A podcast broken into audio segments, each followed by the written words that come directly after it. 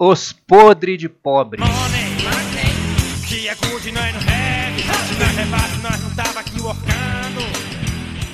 É isso aí, galera. Agora com vinheta. Vinhetas. No começo e no final, hein? Vinheta é, rima com. Velho. O cara tomou uma taça de vinho, né? Tem que dar um disclaimer aí. Mas, ó, vou falar uma coisa pra vocês. Eu tô surpreso com vinheta no terceiro episódio, viu?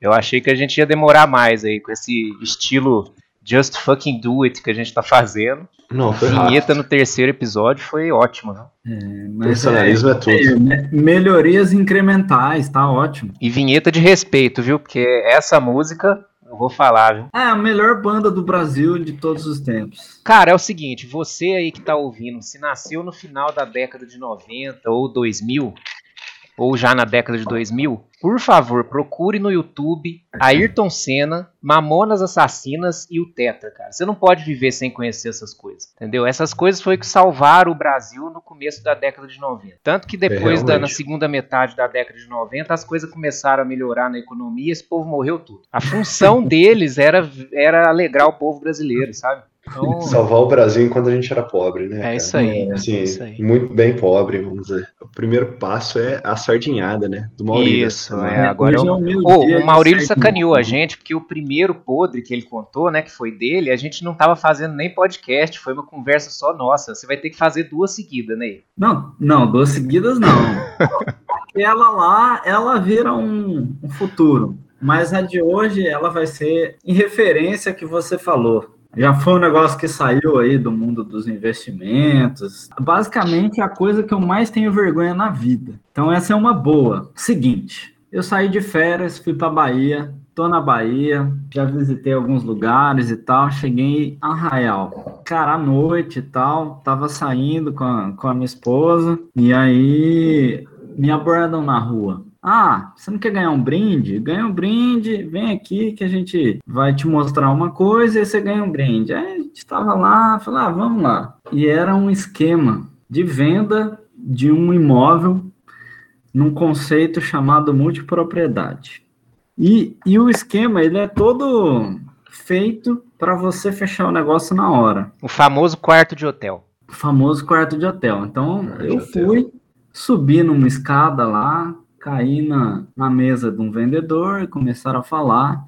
E aí tinha todo um vídeo institucional. Sim, eles pareciam respeitáveis. E mostraram o negócio eu olhei aquilo lá e falei, nossa, cara, poxa, estamos aqui na Bahia, né?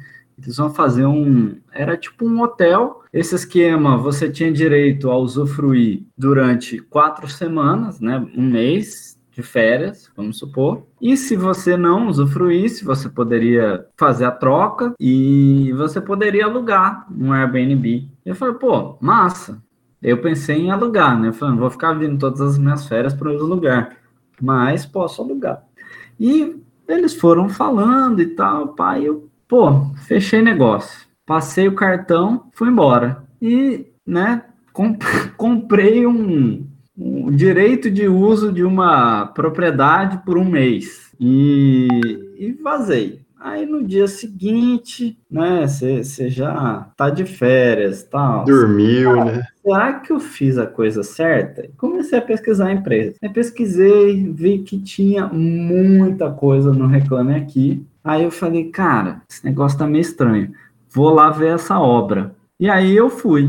Cheguei lá, não tinha nada. Não tinha obra nenhuma. Tinha um lugar, tava fechado, tinha uma placa, mas uma placa muito apagada, assim, de. Parecia que tava uns três anos lá. E nada acontecendo. Aí eu falei, cara, cai num golpe. E quando chegou a noite, né, que foi mais ou menos a noite que ele tinha me abordado, eu fui lá e falar com o cara e falei, ó, não quero mais fazer negócio, me arrependi e quero o estorno do dinheiro. E o cara começou a me enrolar. Aí eu falei, não, realmente caí num golpe. Bem, voltei pro Reclame Aqui, vi que tinha muita gente falando de golpe e tal, e eu percebi que o esquema deles era esse. Assim, se a pessoa não percebesse, ela ia pagando. Se a pessoa percebesse, eles tentavam negociar para reter uma parte do que foi pago e ficar com alguma parte do dinheiro. E aí eu falei, putz, a minha esposa estava estudando direito, né, ela começou a falar, olha, acho que começou a pesquisar e tal, e a gente viu que a forma de abordagem deles caía no CDC, que era uma abordagem mediante brinde e tal, dava para usar o CDC. E, e eu saí, passei o resto das férias fazendo, produzindo prova para entrar contra eles na justiça.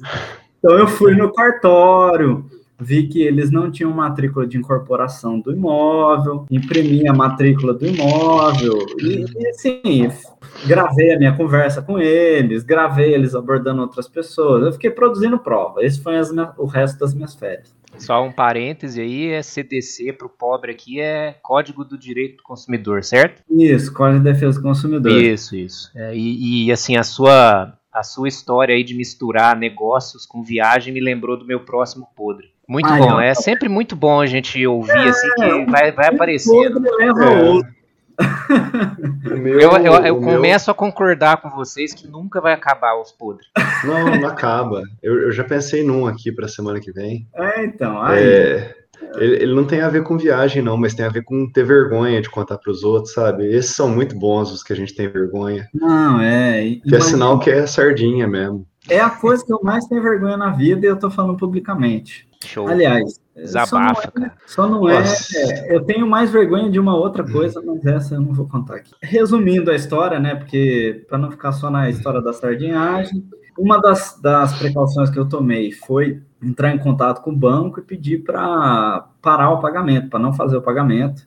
E foi isso que me salvou.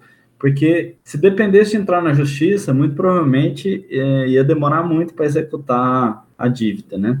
E assim, eu acabei entrando na justiça, porque o banco me estornou, mas ele nunca concluiu o meu processo. E eu ficava com medo do banco pedir o dinheiro de volta. Então, eu entrei na justiça com esse receio e tal. No fim das contas, a ouvidoria do banco atendeu lá, falou: não, esse dinheiro foi estornado e não vai ser pedido novamente, né? Então, uhum. esse dinheiro é teu. E aí concluiu o processo. Mas foi uma sardinhagem da porra. E, não, e, e os meses de ansiedade enquanto o processo vai não, embora, né? E vale a pena notar que, assim, no, no, pequeno lapso de racionalidade que eu tive durante o processo de, de venda, eu fiz as contas e, assim, eu estava pagando um preço absurdo pelo metro quadrado. E eu, eu comentei isso com o cara. Eu falei, velho, mas esse, esse valor por metro quadrado é absurdo. e o cara foi cara de pau o suficiente falar, não, é isso mesmo e tal. Mas é. E, e foi, eu caí nessa lábia bizarra e ainda bem que eu não tive prejuízo financeiro, mas muita gente teve. Inclusive, eu lembro de casos assim no Reclame Aqui que nego pagou um ano inteiro, aí queria usar o lugar, eu, o lugar nem começou a ser construído. É, que é um golpe, Vitor.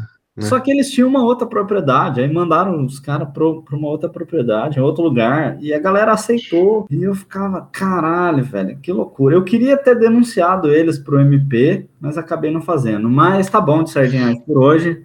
Vamos tocar o barco. Eu te garanto que você perdeu menos dinheiro do que o Village com o negócio dele do. Eu não perdi dinheiro no fim das contas, mas é. perdi, vamos dizer, três dias de férias. Sensacional, tá sensacional.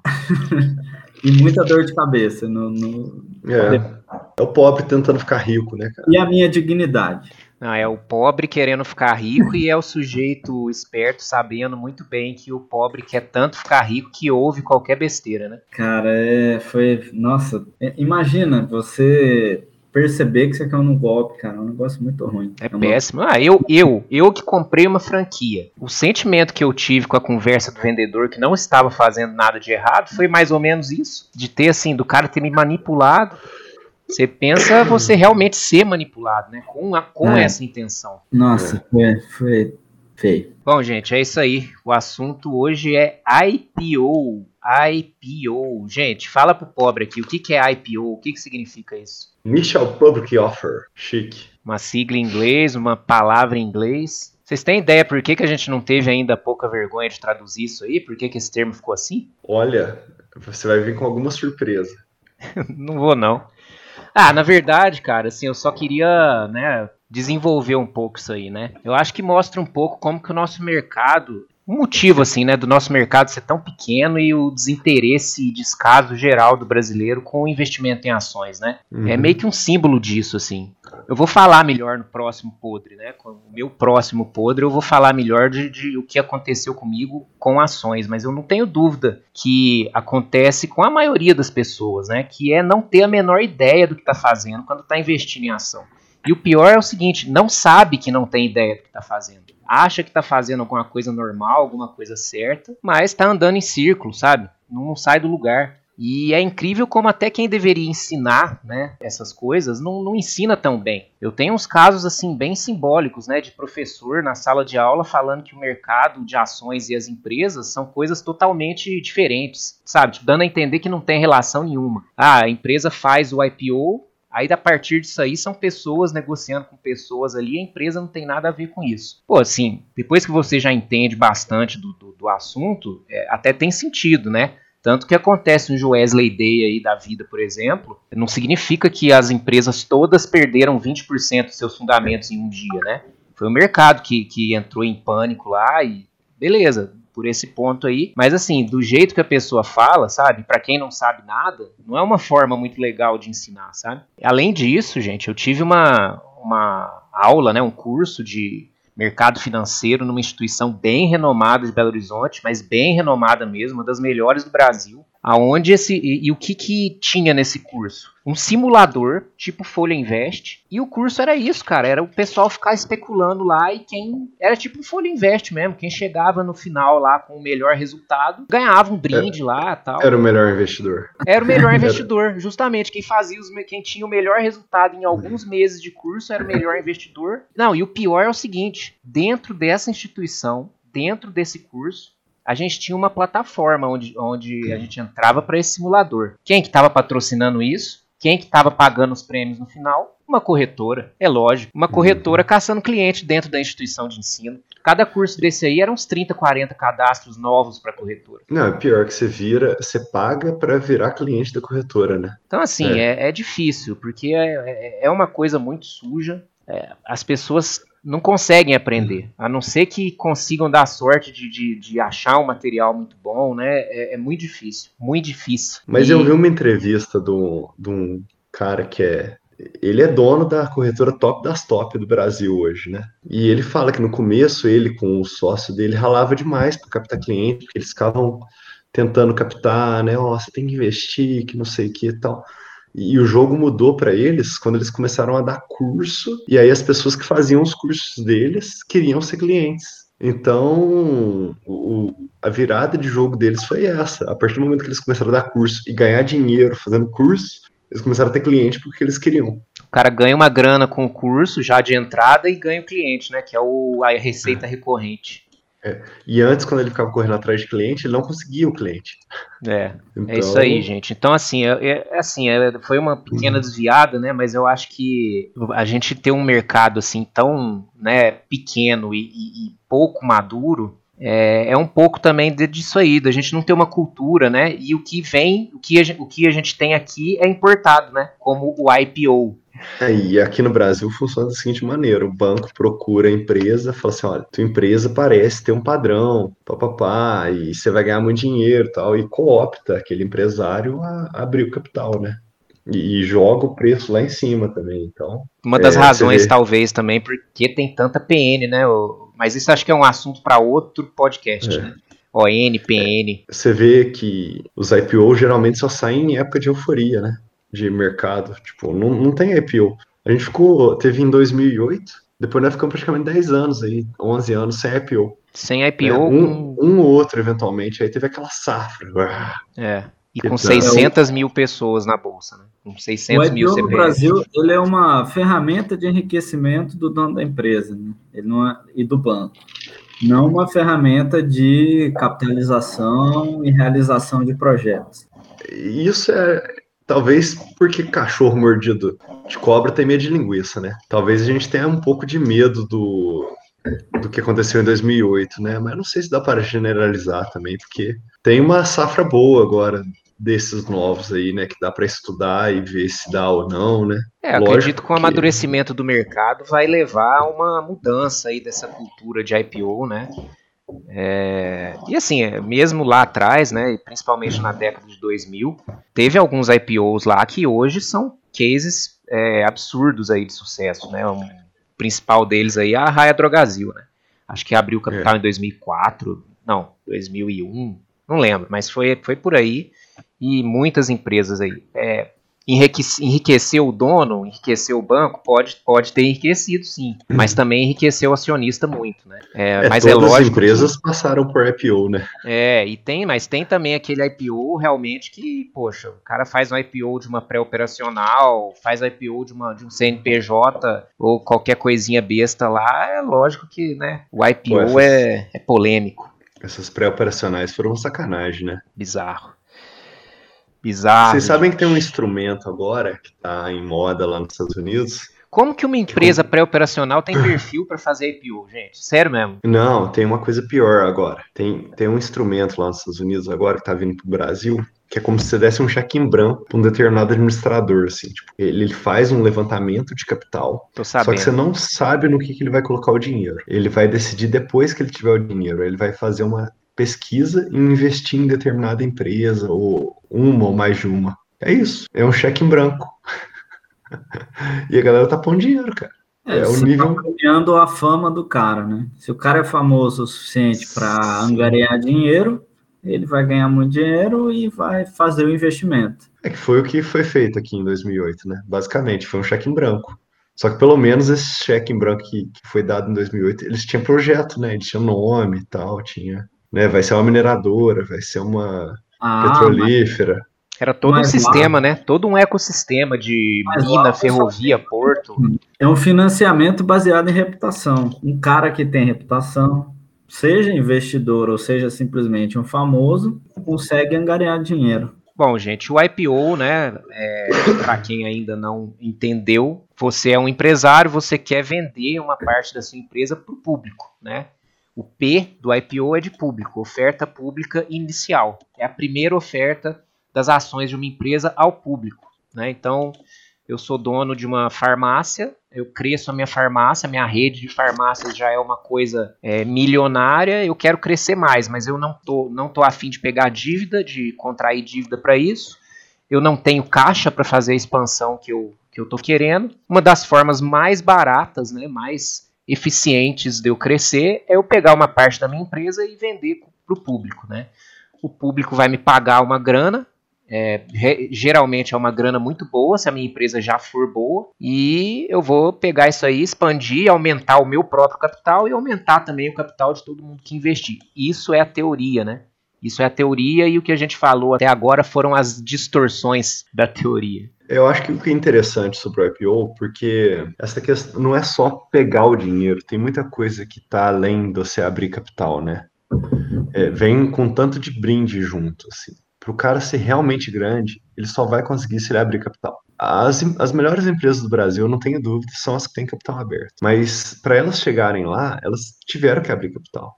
Por quê? Porque você ganha. É, é teu balanço vai ser estudado, você vai ter que contratar auditores independentes, você vai ter que ter uma governança corporativa, uma estrutura de governança. Então, eu acho que, primeiro, muda a cabeça do empresário para ter aquele viés de, de negócio mesmo, sabe? De, e, além disso, tua empresa ganha um marketing bizarro, e você monta uma estrutura de direção, conselho de administração. Então, assim, no futuro, o, o diretor da empresa consegue mudar para uma posição no conselho de administração, você consegue uma questão sucessória aí, né?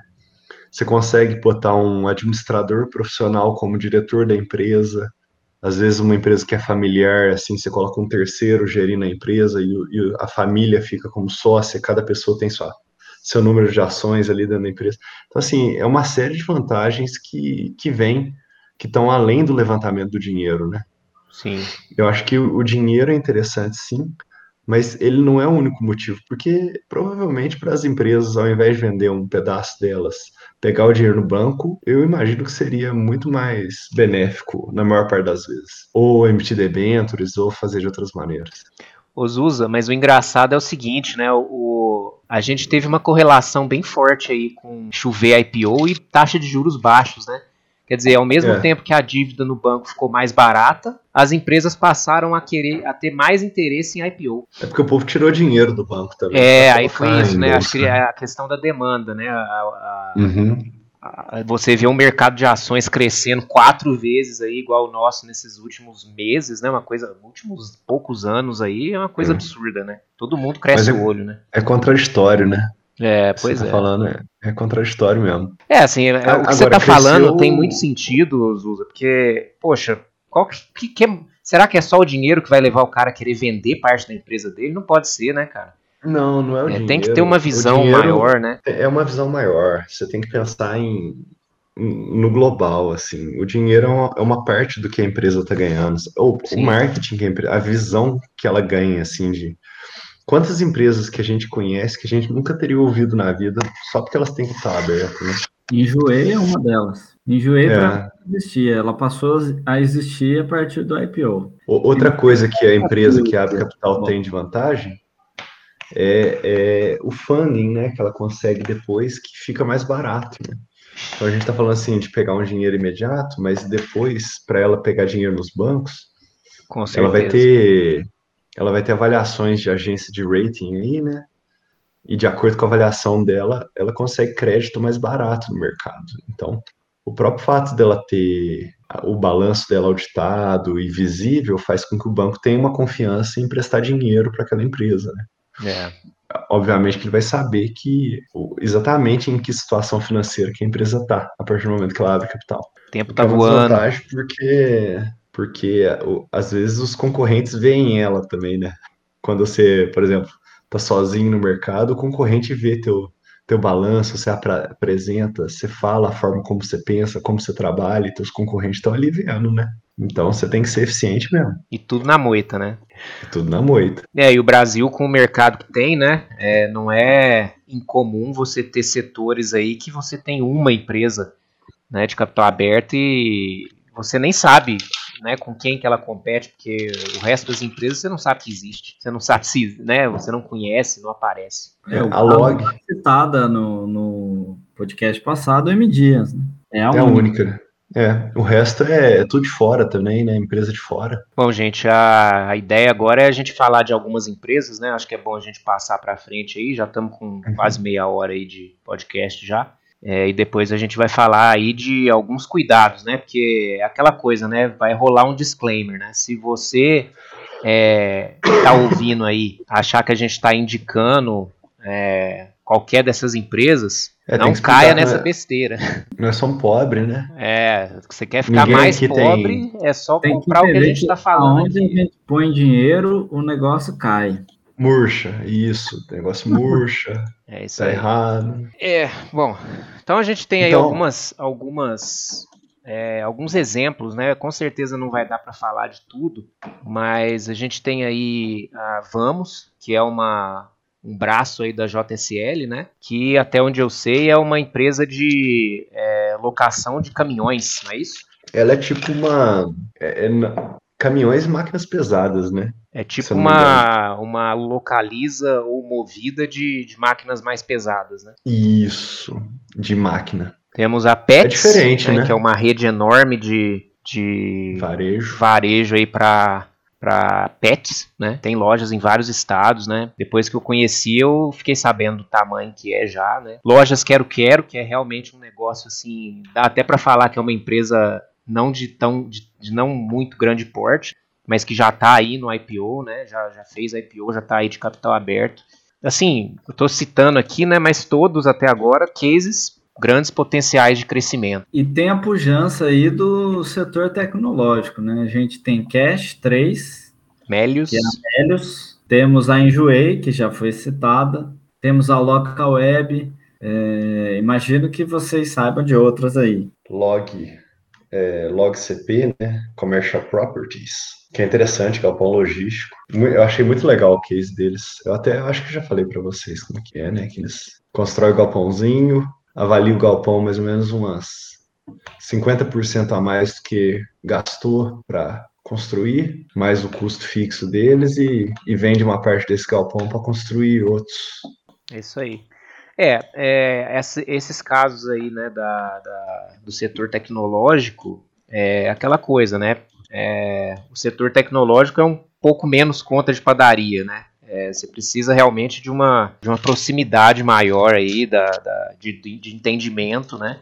Porque tem muita coisa que a gente não consegue simplesmente aplicar uma conta de padaria e achar que vai dar certo. Né? Um bom exemplo aí é a Amélios, né? que é uma rede de cashback né? e fidelidade, que se você for pensar assim só de uma forma rasa, né? poxa, é, o negócio da empresa é criar uma, um grande mercado de afiliados de lojas, né? E a empresa vai centralizar isso. Pô, de uma forma bem básica é, mas e, e, e tudo que está por trás, né? E a parte tecnológica, o capital intelectual que a empresa tem para fazer otimização de, de motores de busca, né? Toda essa parte aí de crescimento digital, né? Orgânico, que precisa realmente ter um conhecimento muito específico e essas empresas, elas estão apostando nisso, né? Você é... a Amélias parecida com essas empresas de, que, que tinham das companhias aéreas, não? De plano sim, de, sim. de ponto.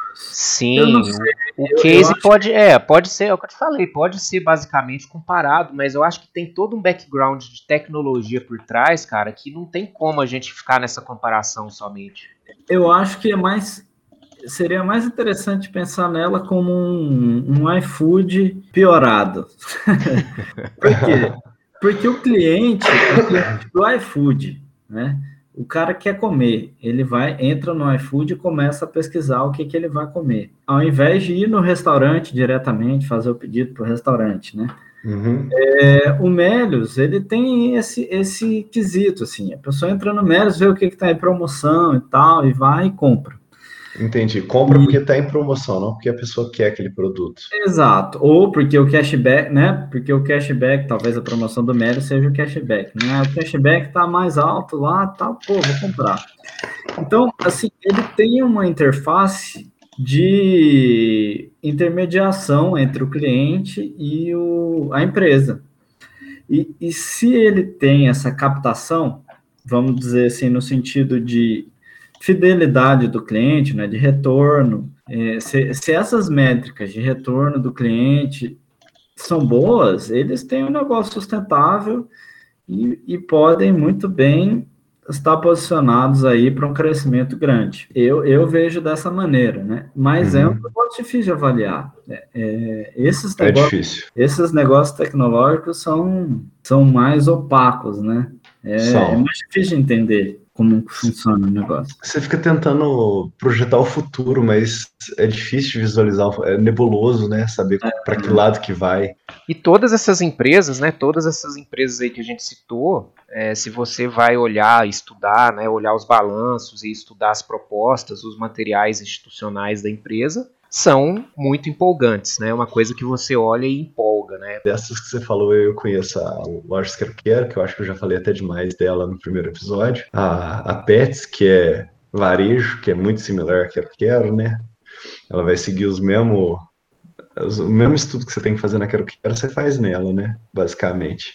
Uhum. Apesar do mercado ser completamente diferente. E a Log, que é a. que também não é bem um IPO, né? Porque a empresa já existe há uns 10 anos, então você tem dados dela de antes do lançamento de ações, né? O lançamento de ações dela foi mais um passo para ela se financiar nesse crescimento específico que ela quer ter.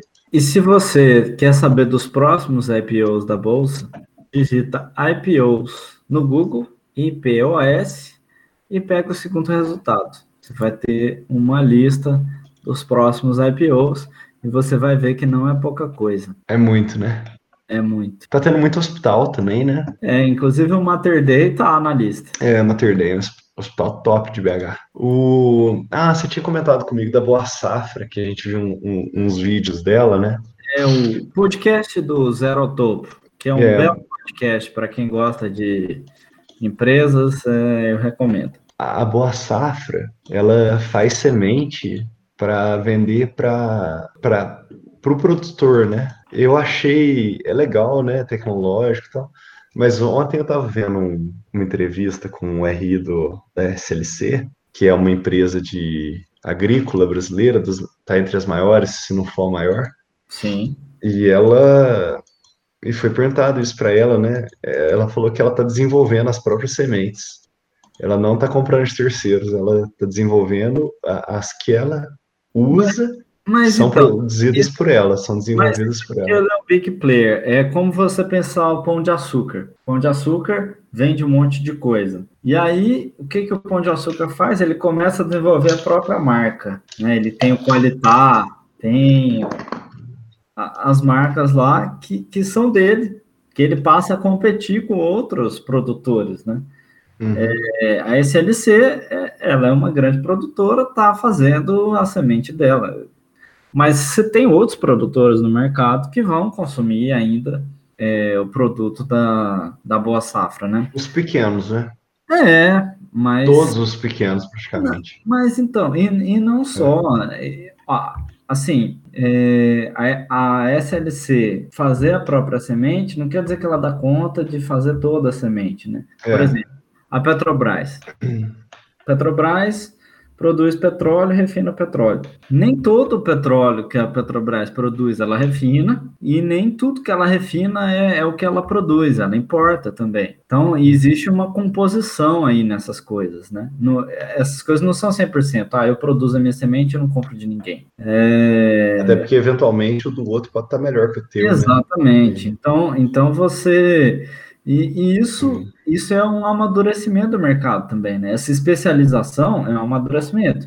Verticalização, que parece que é o que a SLC está fazendo, né? Tipo, dominar todas as etapas é uma estratégia. Ela pode ser bem sucedida, pode não ser bem sucedida né? Uhum. Porque é uma energia que ela gasta, talvez num processo que não seja o, o core é business. o core business. É isso aí, gente. A gente precisa falar de cuidados, né? Cuidados para investir em IPO. Primeiro cuidado, não fica ouvindo um monte de pobre e tomando isso como base para investir em empresa.